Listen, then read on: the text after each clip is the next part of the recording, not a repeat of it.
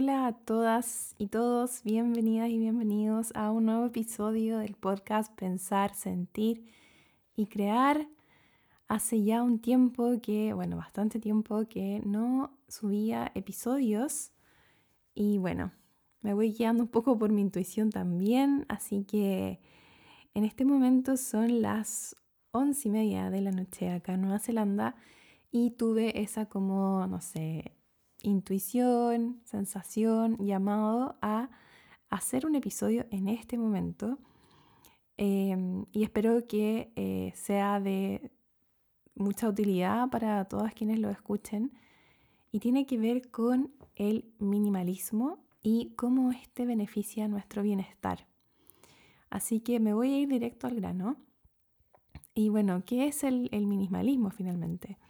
El minimalismo es como este arte, yo le llamo, de, poder vivir con la menor cantidad de cosas, ya sea físicas, y también podría ser em, a nivel digital, como minimalismo digital, como tener la menor cantidad de espacio utilizado, la menor cantidad de información, de data, para que un poco tu mente también pueda sentirse con más espacio para poner atención, tiempo y energía en lo que realmente a ti te importa, en lo que realmente a ti te hace sentir completa, completo, con esa sensación de, ah, esto, esto es lo que quiero hacer, esto es lo que estoy haciendo, esto me hace sentir bien.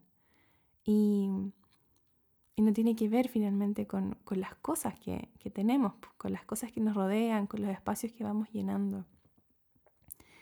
Hace aproximadamente siete años, en el 2016, el primer semestre del 2016, recuerdo que vi un documental de unos amigos, de un, par de amigos eh, de Estados Unidos, no, amigos míos, sino que ellos eran amigos, son amigos, y hicieron un documental acerca del minimalismo. Era un documental que estaba dando vueltas en YouTube en ese momento, y a mí me vino como anillo al dedo por poder verlo porque mm, estaba justo preparando mi ida, mi partida de Chile, y tenía un objetivo súper claro que era dejar la menor cantidad de cosas en la casa de mis padres, que era donde yo vivía en ese momento. Tenía 26 años. Y, mm, y así fue, como que fui vaciándome de un montón de cosas y de lo único que no pude deshacerme por completo fue de mis libros.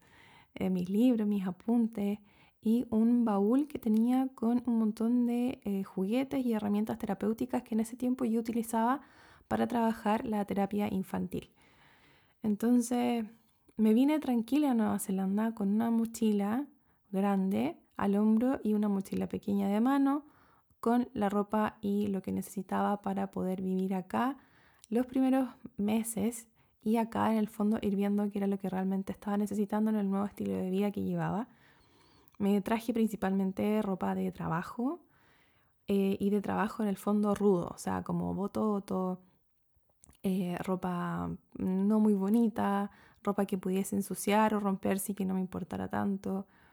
Así que fue con eso lo que me vine en el fondo y, me sentía muy feliz, como había sido un sueño en mi vida poder como moverme con la menor cantidad de cosas posible y con lo que realmente necesitara. Eh, fue una constante, creo, un poco en mi vida el tema de estarse cambiando de casa o de lugar. Eh, yo a los siete años eh, vivía en el sur de Chile hasta esa edad y me fui con mis papás. Bueno, ellos decidieron irse cerca de Santiago a vivir y, y ahí estuve viviendo Em, hasta los 17 años. Pero en ese periodo de tiempo, que fueron 10 años, eh, nos cambiamos justamente eh, pasados 5 años de estar viviendo ahí. Em, no, como 8 años nos cambiamos de casa. Así que hasta ese momento, hasta los 17 años, había experimentado como solo dos cambios de casa, eh, pero había sido también un cambio de ciudad. Y me gustaba mucho, me, para mí era como algo muy parte de la vida el cambiarse de casa, si bien no fue tantas veces, para mí fue súper significativo ese momento porque fui parte del proceso. ayudaba a mi mamá a, guardar las cosas en las cajas, a ir anotando una lista de qué había en cada caja. Em, y eso, ese proceso como tan rico de, de, no sé, de ir ordenando y también eliminando y sacando cosas que en realidad uno ya no necesita. Y en mi caso en esa época eran juguetes. Así que tenía como siempre desde chica esta idea de estar siempre deshaciéndose de cosas, como cada cierto tiempo estar limpiando mi pieza, estar botando bolsas de cosas que ya no necesitaba para regalar, o sea, las regalaba o las vendía em, o las, bueno, las donaba en algunos lugares. Y después cuando cumplí 17 años, me fui a, estudiar a Valparaíso y en Valparaíso estuve 5 años, que fue lo que duraba la carrera. Eh, y durante esos 5 años me cambié de casa, ya no recuerdo cuántas. O sea, ahora tendría que detenerme a pensar cuántas veces me cambié de casa. Em, y, y, este mismo proceso, como de estar eh, siempre como tratando de tener lo menos posible, porque sabía que en algún momento me iba a tener que cambiar de casa de nuevo y la idea era hacerlo lo más fluido posible.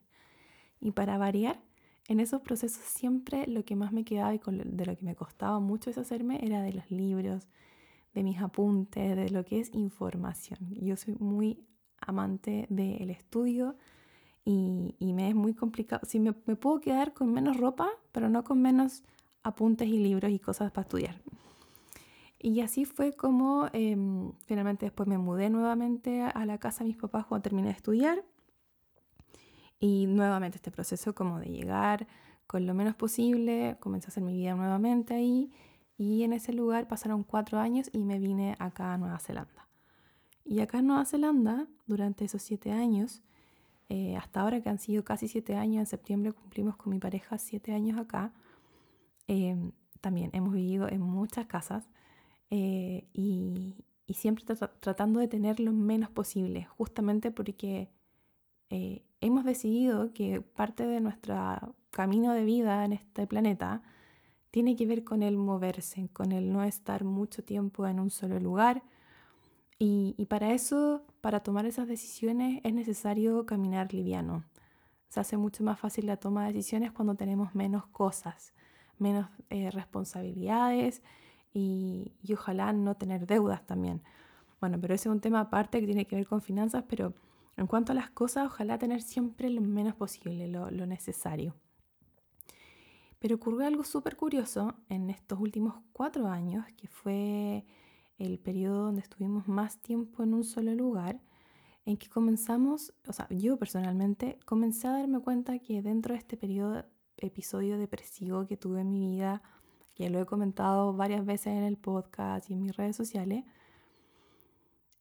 comencé a llenar vacíos con cosas y eso nunca me había pasado. Y fue súper curioso darme cuenta ahora que estoy nuevamente a puertas de cambiarme de ciudad, em, la cantidad de cosas que, que fui comprando y trataba como de rebobinar en qué momento lo había hecho y lo hice en momentos donde me sentía muy triste, muy confusa, con una crisis existencial muy grande y compraba cosas que la verdad después nunca más usaba. Y, y me trae como ese aprendizaje de, de lo importante que es tener conciencia de nuestros procesos emocionales y de cómo de repente creemos que que el sentirnos cómodos o cómodas en un lugar es suficiente a lo mejor para tener un bienestar emocional, cuando en realidad no es así. Como que finalmente pasa el tiempo y te vas dando cuenta que ese espacio, ese lugar que tanto te acomodaba en un, en un momento, ya no te es suficiente. Tienes todo y aún así no eres feliz. Y eso fue lo que me pasó a mí. Em, no me sentía feliz con el lugar en el que estaba, pese a que, que lo tenía todo. Em, y, y, no era feliz. Entonces, em, el por qué quería compartir hoy día con ustedes esto, porque ha sido bien curioso también cómo con distintas de las personas con las que estoy trabajando en terapia, con las que estamos trabajando en terapia, estamos en procesos similares como de movimiento, de cambios de casa, eh, de cambiarse de ciudad o de estar trabajando en dos lugares distintos. lo cual requiere andar liviano. Eh, y ha sido curioso observar cómo es parte de esta experiencia humana que al momento de liberarnos de cosas sentimos un alivio interno y una sensación de expansión interior y de confianza y de, de, como respiro, de, alivio tan, tan, tan rico que yo les invito a que si están en algún proceso emocional intenso, comiencen a hacer este vacío. Eh, yo lo fui haciendo constantemente, pero claro, yo vaciaba el espacio de cosas, me liberaba de ropa que ya no me hacía sentido, ropa que me recordaba trabajos a lo mejor que no me gustaban, pero después yo volví a llenar de cosas ese nuevo espacio, con nuevas cosas. Y es un nunca parar, entonces Em, nuestra meta hoy con, con, mi pareja ha sido como justamente movernos con lo justo, con nuestra ropa necesaria y obviamente yo no puedo soltar mis libros. Entonces he tenido que comenzar a ser súper estratégica de qué cosas me llevo. Y me llevo mis libros, creo que me llevo más libros que ropa. Eh, y lo que quepa nomás en el auto, o sea, somos nosotros y nuestro auto. Y, ahí dentro de lo que quepa, eh, y en el camino iremos viendo eh, lo que vamos necesitando de acuerdo al estilo de vida que estamos comenzando a crear, que es cada vez un poco más libre y cada vez más nómade, que para allá queremos ir. Esa es como nuestra, nuestra meta, un estilo de vida nómade, poder movernos de, de, lugar geográfico cada vez que lo queramos. Y em, en ese proceso hay harta toma de conciencia de qué es lo que necesito en este momento. Y es lo que la pregunta que a muchas de ustedes les hago en terapia, como ¿qué necesita tu cuerpo en este momento? Y, y esa pregunta les abre un, un rango súper amplio de respuestas poderosas, reflexivas, creativas, para ir encontrando esas respuestas a, a, hacia dónde quieren ir. Porque de repente está esta pregunta súper difícil de contestar, que es como, ¿Qué voy a hacer? ¿Qué quiero hacer? ¿Quién soy? Como, ¿qué, qué pasó que me perdí? Y estas respuestas de qué necesito ayudan muchísimo a poder como actualizar, a reorganizar, a repulir, a refinar nuestro ser.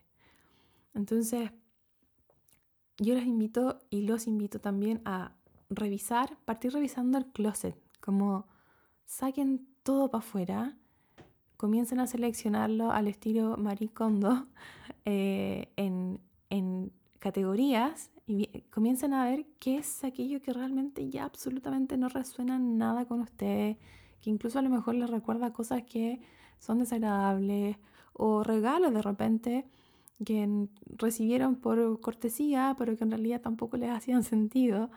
Entonces mejor donarlo, venderlo, lo que quieran hacer con ellos y vayan deshaciéndose de todo lo que no les aporta nada en esa búsqueda tan profunda e importante y valiosa en la que están hoy día, que es reencontrarse con ustedes mismas, con ustedes mismos y, comenzar a crear el, plan de vida eh, que quieren para adelante. Se vale crear y recrear el plan de vida cada vez que queramos. No hay un una parte o una regla o un manual que diga, venimos a vivir la vida en la tierra y tienes que hacer lo mismo toda la vida. No, no hay ninguna parte que diga eso. Eso está totalmente permitido poder renovarnos cada vez que lo queramos. Y esa renovación em, puede ser vista o puede darnos luces desde el cómo está nuestro exterior, cómo está nuestra casa. Está llena de cosas, está con espacios vacíos, con espacios amplios. Hay lugares a lo mejor al que nunca me meto en este closet y ahí a lo mejor hay cosas que ni me acuerdo que están. Em, el cómo esté tu exterior va a ser igual un reflejo de cómo está tu interior. Es súper interesante observar cómo de repente a lo mejor comienzan a observar que su pieza está más desordenada, van acumulando a lo mejor más ropa encima de otra, ha pasado una semana y a lo mejor sigue así y es como, a ver, ¿qué me está pasando? ¿Qué, qué hay en mi mente? ¿Qué, ¿Qué me abruma? ¿Qué me preocupa? ¿Qué no tengo claro? Entonces, una forma de encontrar respuestas es modificando el exterior. A ver, ¿qué pasa si me pongo a ordenar la ropa? La doblo, lo que sea que hagan, o me pongo a cambiar de lugar muebles. Esos movimientos no van a generar quizás una respuesta inmediata a nivel psíquico y mental de lo que están buscando, porque son procesos también energéticos, entonces esto no, a veces no es instantáneo, pero con el correr de los días pueden ir dándose cuenta de, oh, me di cuenta de esto, oh, me di cuenta de esto otro. Mm, qué interesante, ¿eh? Qué interesante como ahora que estoy más clara tengo mi espacio espontáneamente más ordenado sin tener que poner esa intención de, ah, voy a tener que ordenar. Entonces, de repente, eh, se cree que hay que tener más tiempo para eh, ordenarnos en la vida. Y la verdad que a veces no se necesita más tiempo, sino que solamente se necesita más conciencia, más procesos activos de me doy cuenta, de darme cuenta de lo que está pasando a mi alrededor y utilizar esos momentos para hacer los clics, los momentos como, ajá, esto es lo que me está pasando. Y, e irse retroalimentando ustedes mismas con esta información, em, confiando plenamente en que eso que está apareciendo desde ustedes son las respuestas también, eh, que no necesitan que un otro a lo mejor tenga que decirles o validarles eso que están creyendo y sintiendo, es lo que tienen que hacer en ese momento. Entonces, les invito a comenzar a explorar acerca del minimalismo, de poder comenzar a vivir con la menor cantidad de cosas materiales posibles, la menor cantidad de eh, elementos que no les sirven, e incluso en el área digital, como necesito realmente tener tantas fotos o como necesito tener realmente no sé, tantas carpetas, como puede reducir al mínimo el cómo están em, eh, utilizando sus recursos. Porque de repente en eso se va mucha energía también y se va tiempo. Se va muchísimo tiempo. No nos damos cuenta, pero imagínense el tiempo que implica el poder quizás estar ordenando cosas que están ahí hace muchísimo tiempo, cuando en realidad todo ese tiempo podrías haberlo utilizado en algo que te llenaba mucho más, como el salir a caminar, pintar, dormir, lo que sea. cuando vas teniendo más espacio en tu hogar y tienes los elementos que realmente te llenan y son valiosos para ti, comienzas a tener eso más a la vista, comienzas a ponerle más atención, comienza a estar más a la mano, por lo tanto, cualquier excusa que pueda tener la mente, decirte, ah, no, es que mira, tienes que mover todo esto para hacer esto, para sacar tal elemento, tienes que sacar esta caja, es como, a ver, mientras yo menos cosas tenga, más disponible van a estar estos elementos que para mí son importantes y me ayudan a ir creciendo o encontrando respuestas en momentos de estancamiento, a poder salir de espacios donde a lo mejor estoy abrumada Em, y bueno, esa era como la inspiración que tenía hoy día para compartirles acerca del minimalismo. Es una, eh, una sensación muy rica al comenzar a liberarse de cosas. Y ocurre algo muy, muy, muy loco, que en la medida que haces como el, el primer barrido de cosas, a mí me pasa, y no es primera vez que pasa, me ha pasado en otras veces anteriores, que me comienzo a dar más vueltas en la casa buscando qué más puedo regalar. ¿Qué más puedo vender? ¿De qué más me puedo deshacer? Y se hace como, es como una especie de, ay, no sé, una sensación muy rica, que llega a dar placer porque justamente lo que buscamos para poder disminuir estados de estrés y elevar los estados de vitalidad y bienestar es la conexión con el placer. Entonces, el poder eliminar y, vaciarte de lo que ya no necesitas da placer. Y el placer nos genera esta sensación rica de querer más de eso. Por lo tanto, seguimos buscando hasta que nos vamos quedando con lo esencial. Y, y ese es el mensaje de hoy día, como, o la, o la invitación más que el mensaje, es como comiencen a la que tenga el llamado a hacerlo, a a explorar acerca del minimalismo y cómo poder aplicarlo a la vida de ustedes. Y la que vaya observando o la que quizás haya tenido ya esta experiencia eh, hace poco o antes, hace un tiempo, eh, y, quiera comentar lo que le sucedió a nivel emocional, siéntanse libre de hacerlo. Escríbanme a mi correo si quieren, daniela arroyo psicóloga. También me pueden escribir un mensaje directo por privado a mi Instagram que es Daniela Arroyo Psicóloga.